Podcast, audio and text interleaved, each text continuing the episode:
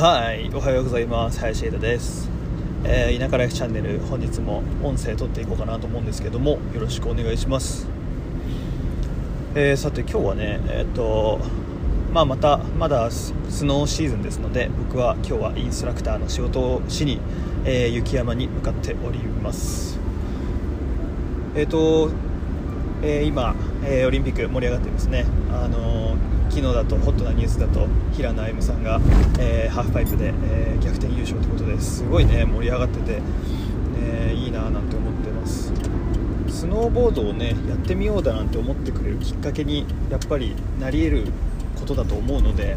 これ見て雪山ねぜひいいなと思ってくださった方はねぜひスノーボードもね楽しんでいただけると思います。はい。ということで、えー今日はねなんかいろいろざっくばらんに今どんなことやってるかっていうのをねお話しながら、えー行こうかななんて思ってるんですけど今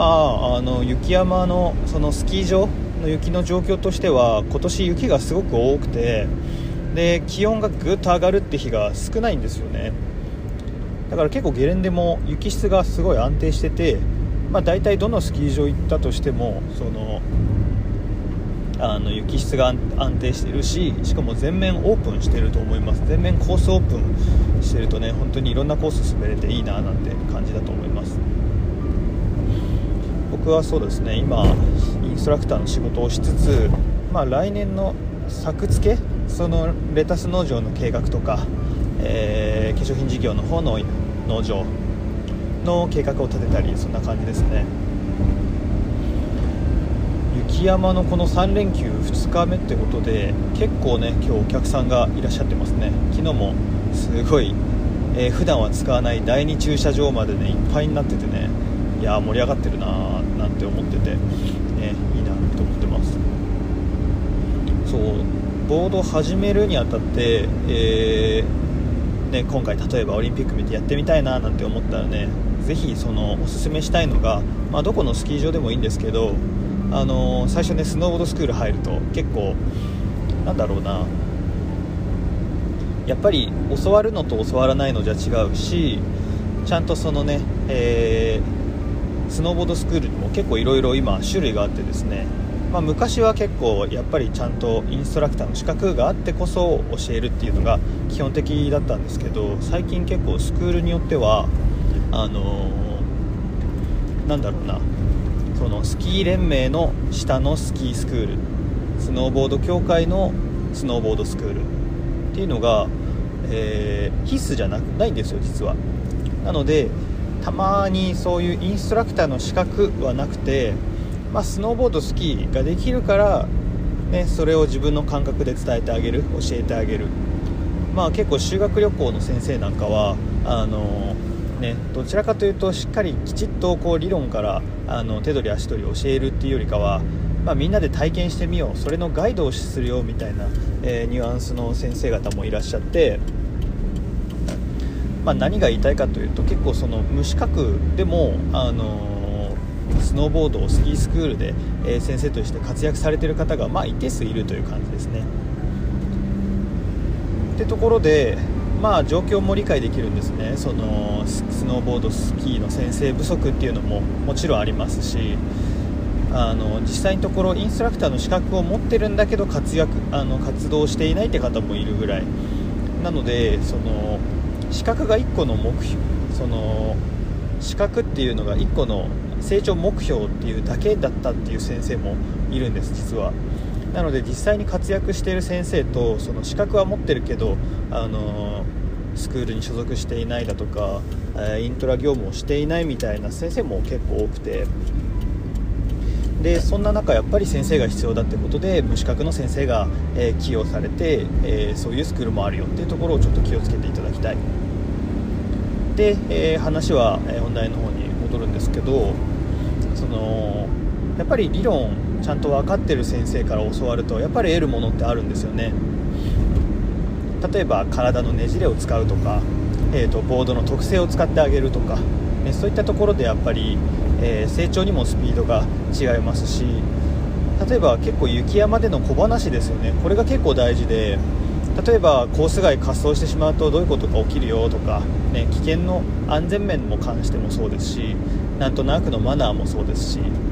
あとは例えば気に入ったスキー場があるのであればそのスキー場内のそのちょっとねこうやると楽しいよとか、ね、ここは穴場なんだよとかね。いろんなそういう話が聞けるのでなかなかおすすめなんですよね。なのでまあ最初1回入ってみて、まあ、はまらなければはまらなかったでいいし、えー、例えばねそこでもう滑れるようになっちゃえばそこからは自己流でもまずはいいのかなとも思うし。ただもう一歩先に進むってなった時に必ず、えー、スクールの、ね、先生のこの意見を聞くっていうのがすごい、えー、大事じゃないかななんて思ってます。はい、なところで今日はね、えーと、やっぱり冬はこの雪山スキースノーボードスキー場関連のことが多かったりするんですけどまあこのような感じで田舎ライフチャンネルっていう名前でやってるので、まあ、田舎暮らしでできるようなことねいろいろ話していってます。僕自身ねあのこれから農家民宿を作ろうかななんて思ってたり。普段はね本当にレタス農家、ね、これがメインの、仕事になってるのでそれをやるんですけどそれ以外にこの自然を使った遊びだとか体験だとかそういったところが、えー、みんなで共有できる楽しさを共有できる空間にしていってもっとねこの自然がねより身近になってもらう。大切にしなきゃいけないものの一つになっていく時代にはなってます。今本当にカーボンオフセットとか、ね、ニュートラル、えー、いろんな SDGs そういった、えー、取り組みがなされてる、えー、昨今でありますけども、えそんなところで僕の下りの活動ということで、え今こんなことをやっております。本当にね最近あのまた余談になんですけどあのスノーボードで山に登る人がいるんですよね。例えばスノーボードを背負ってあの山登ってでスキー場じゃないところを滑るっていう競技も実はスノーボードのジャンルの中にあって結構細かいんですよねスノーボードのジャンルって。そういった人だと本当にネイチャー志向なすごい方がいて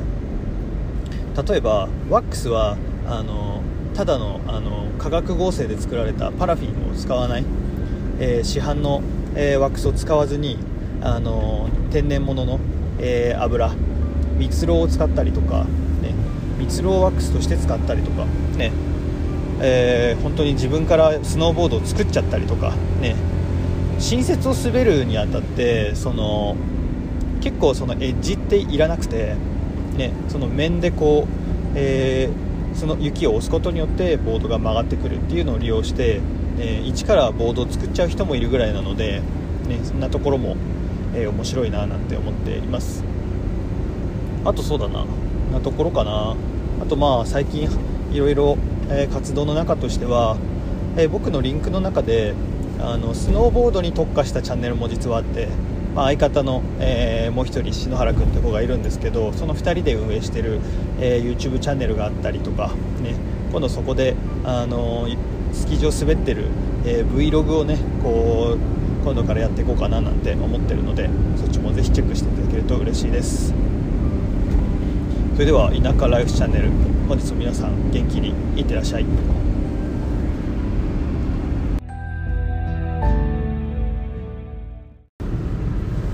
はい。林田です、えー、音楽と農業とスノーボードをやっています、えー、田舎ライフチャンネル本日も行ってみましょう。えー、さあ本日はですね、まあ、また、えー、いつもの通り、まあ、平日というか土日か。土日は大体ですねあのスノーボードのインストラクターをしに雪山に向かってるって感じですね。今日もね、えー、昨日レッスンした子また今日もレッスンしてね上達するといいななんてね考えながら、えー、今日も、えー、朝山を登ってる最中でございます。本日もよろしくお願いします。さあ今日なんですけど日はあのー、ね天気まあ今日のど今日どんな感じなのかっつうとあの今日はもうね天気が良くて3連休ずっと天気良かったですね。あの素敵な3連休。結構ねそのオリンピックに触発されてですねなんかそういう雰囲気を感じているだけなのかそこは紐づいてるだけなのか分かんないんですけどあの雪山に、ね、来て、えー、スノーボードを楽しんでる方が多かった。あのお客さんがすごい多くて、ね、なかなかあのゲレンデもね混み合ってるところが多かったんじゃないかな全国的に、ね、僕の行ってるスキー場もですねあの漏れずすごいあの普段は使わない駐車場までいっぱいになってて、ね、本当に、えー、にぎわってていい3連休を迎えられて、ね、今日最終日なんですけど最終日も気をつけて、えー、皆さん滑ってほしいななんて思っております。で本当に天気良かったですよね、今日もいい感じです、あのー、雲もかかってないし風も弱くて、えー、いい感じですね。さてさて、じゃあね、その雪山つながりでね、最近僕が体験したことをちょっとお話ししていこうかななんて思います。えー、なんとなく、えー、タイトルを言っちゃうと、そのバックカントリー、皆さん、えー、スノーボードやってたりとか、えスキーやってたり、でかつハイキングとか登山とかそういったところ興味ある人はすごい、えー、惹かれる、えー、ジャンルなんじゃないかなと思うんですけれどもバックカントリーっていうのがありますよね。バックカントリーまずどんなものかっていうと登山雪山の登山ですね。あのスノーシューを履いて、ね、本当にガチでやる人は本当にそんな感じです、えー、スノーシュー、えー、足につけて山を登りで景色を見るなり、えーその風景ですとかそのもしかしたら人生で1回しか行けないようなところだと思うんですけど山の上に登ってで誰もまだ滑っていない新雪を担いでった板、えー、スキーで、えー、滑り降りてくる。もうこの1本のこの体験っていうのが本当に貴重で、ね、あの感動興奮を呼ぶ呼ぶものでそういったスノーボードのジャンルがあるんですけどもちょっとね若干これに関わっている人とお話しすることができたので今日はその話を、えー、魅力をねもし僕なりに伝えられたらななまだ僕もバックカントリー本格的にやったことがあるわけじゃないんですけどあこういう世界観でこういう魅力があるんだろうなってところをねお話ししていこうかなと思います。まずじゃあそのバックカントリーのその、えー、出会った感じっていうとその僕が今行ってるスクールとは別にですね新たに、えー、顔を出した万座山の万座ですねのスキースクールの、方とお話しすることが今回できて結構バックカントリーだとかパウダーを攻めるような方山をこう登る山を下ろす落とすっていう表現をされてました。バックカントリーやってる方いらっしゃって本当ねそういう人たちの話を聞くと本当に山が好きなんだなとかあと自然にすごいあの自然をすごい尊重しててねすごいあの感謝してで山を楽しませていただいてるっていう姿勢がすごい素敵だなと思ったんですよね。バックカントリーもちろん危険が伴います。例えばツリーホールといってあの木の周りっていうのはあの吹きだ吹きだまりの逆でですねその風がこう木の周りに集まってきてビル風の原理でその木の周りだけ、え、雪が乗らない雪が掘れてるところがあるんですね。そこに例えば滑っていって埋まってしまうと吸い込まれてしまって、ね、起き上がることができなくなったりとかするんで本当に水の上というかあの、ね、水の上より危ないんですよね。這い上がってこれない。浮力も、ね、例えば足をついてしまうと接地面が少ない。と埋もれてしまう。そのまま、ね、踏ん張るこの足がかりがなくなってしまうので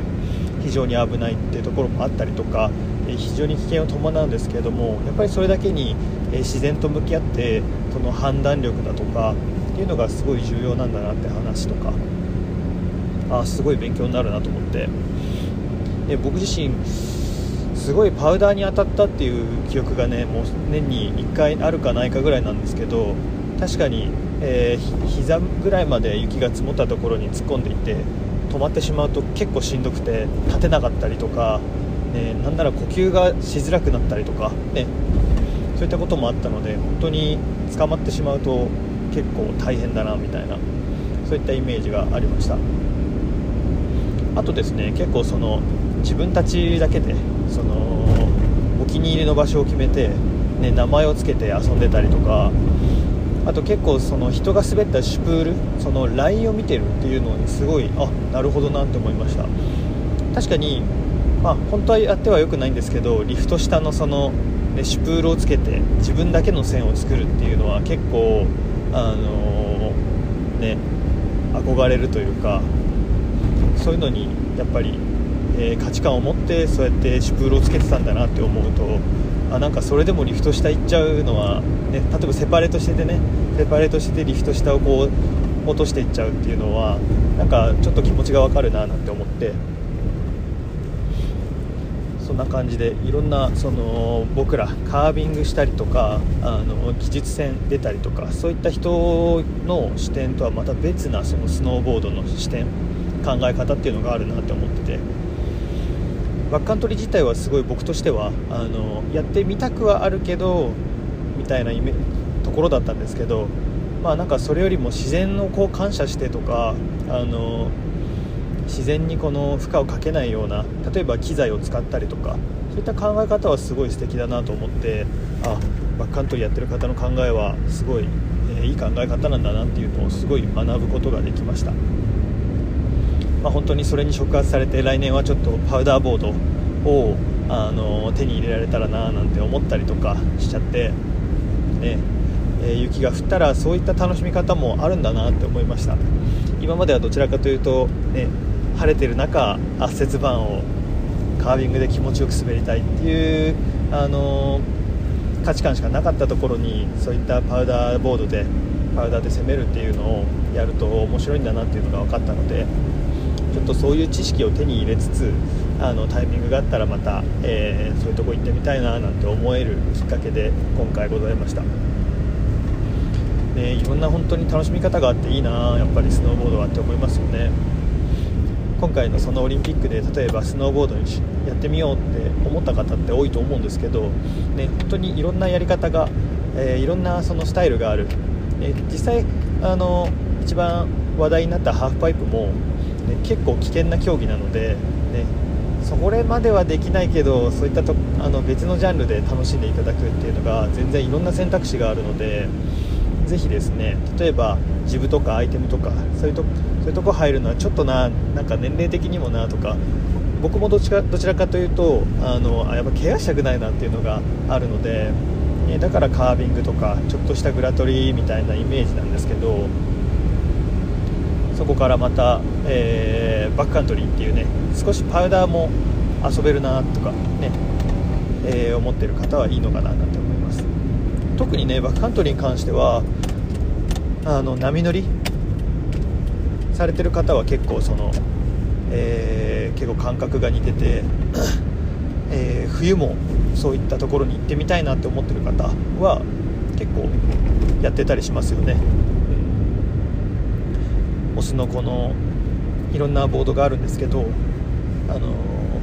パウダー用のボードに乗ってねやってる方もいると思うのでぜひそんなとこまでチェックして、えー、冬の自然の楽しみ方の一つとしてぜひまたスノーボード興味持っていただけたら嬉しいななんて思います。な感じですね、